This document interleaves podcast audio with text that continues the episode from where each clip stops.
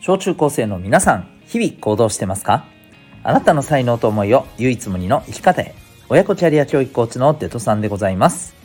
子供目線半分、大人目線半分で小中高生を応援するラジオ君 the NEXT。今日のテーマは、見た目をバカにするなでございます。この放送では、ママの笑顔が子供の笑顔につながる、小5ベビーシッター施設長の新垣翔吾さんを応援しております。さて今日はですね、えー、見た目の話をしたいなと思います。えっ、ー、とですね、これは少し前の記事なんですけれど、えっと、学生服の専門店の、はいえー、調査によるとですね、えー、これは女子の中高生の方に向けてかな。はい。えっ、とね、簡単に言うとですねその結果から分かったことがですね、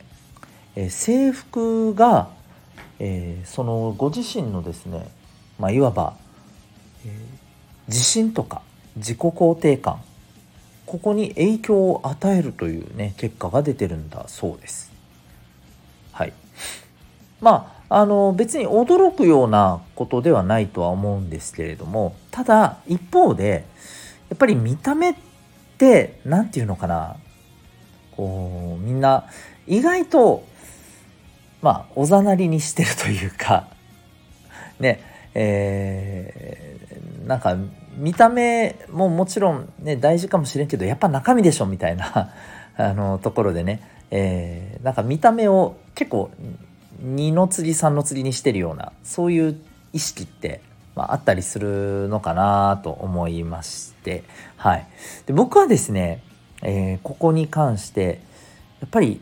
最近特に思うんですけれど、えー、見た目ってすごく大事だと思うんですよ。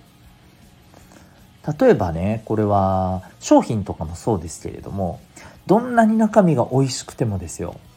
やっぱりね見た目のパッケージとかさそういうものがやっぱりねえ今一つな感じだったり今一つぐらいならまだしももうかなりちょっとなっていう感じのものだとさ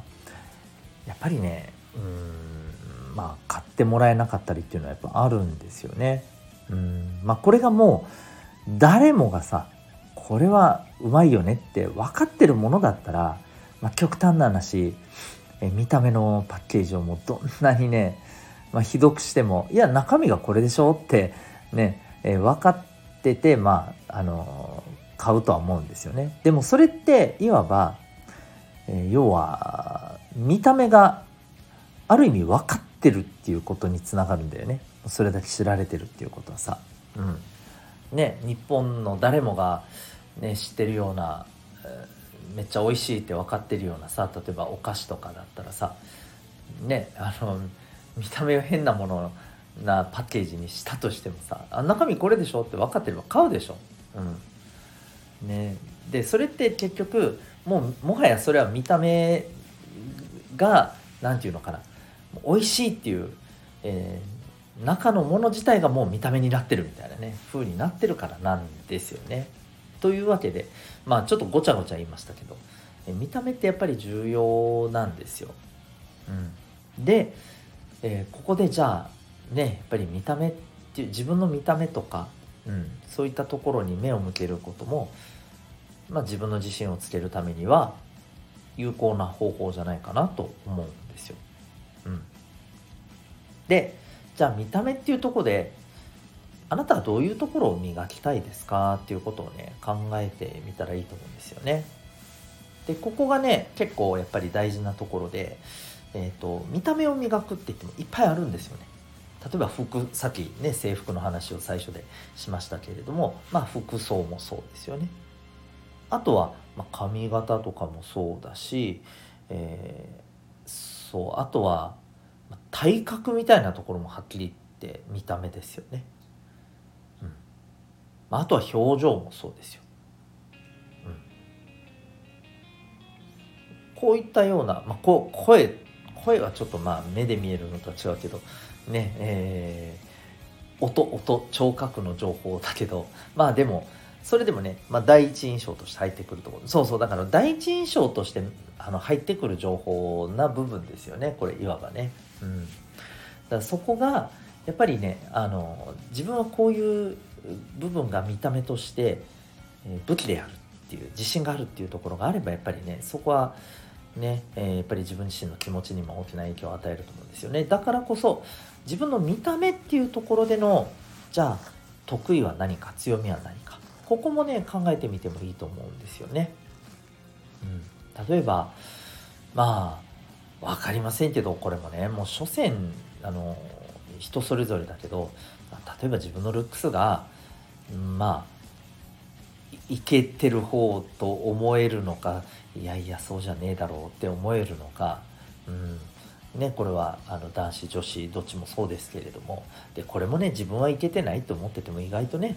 えー、他のある人から見ればねいや全然いけてるよっていうふうに思ってくれる人もいたりするからもうだからこそよくわかんないんだけど、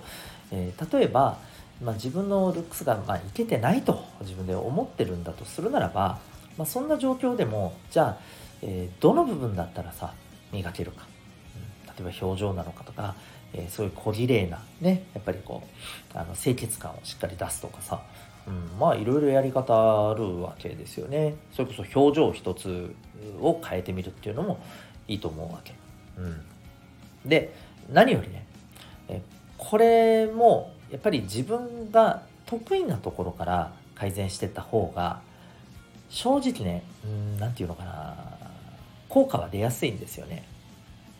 まあ、例えば例えばですよ。自分はファッションセンスには自信がないという人がですよ。洋服とか、えー、まあ、身につける小物とか、えー、こういったものをなんかさ磨こうとしてもさやっぱりねなかなかうまくいきづらいと思うんだよね。うん、なんか無理してる感じになると思うんですよ。それよりも、えー、自分がまあ、ここからだったら自信あるなって思う見た目の部分から磨いていった方が、まあ、相手にも伝わりやすい周りにも伝わりやすいと思うんですよね。うん、なので自分のこう見た目っていうのを、まあ、客観的に見る、まあ、もう本当に一番分かりやすいのはね鏡で自分見ることだと思うんですけども。ね。いやなんかちょっと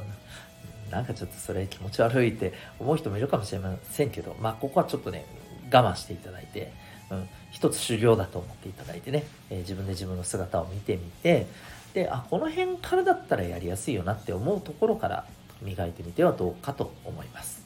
はい。えー、ちなみに私はですね、え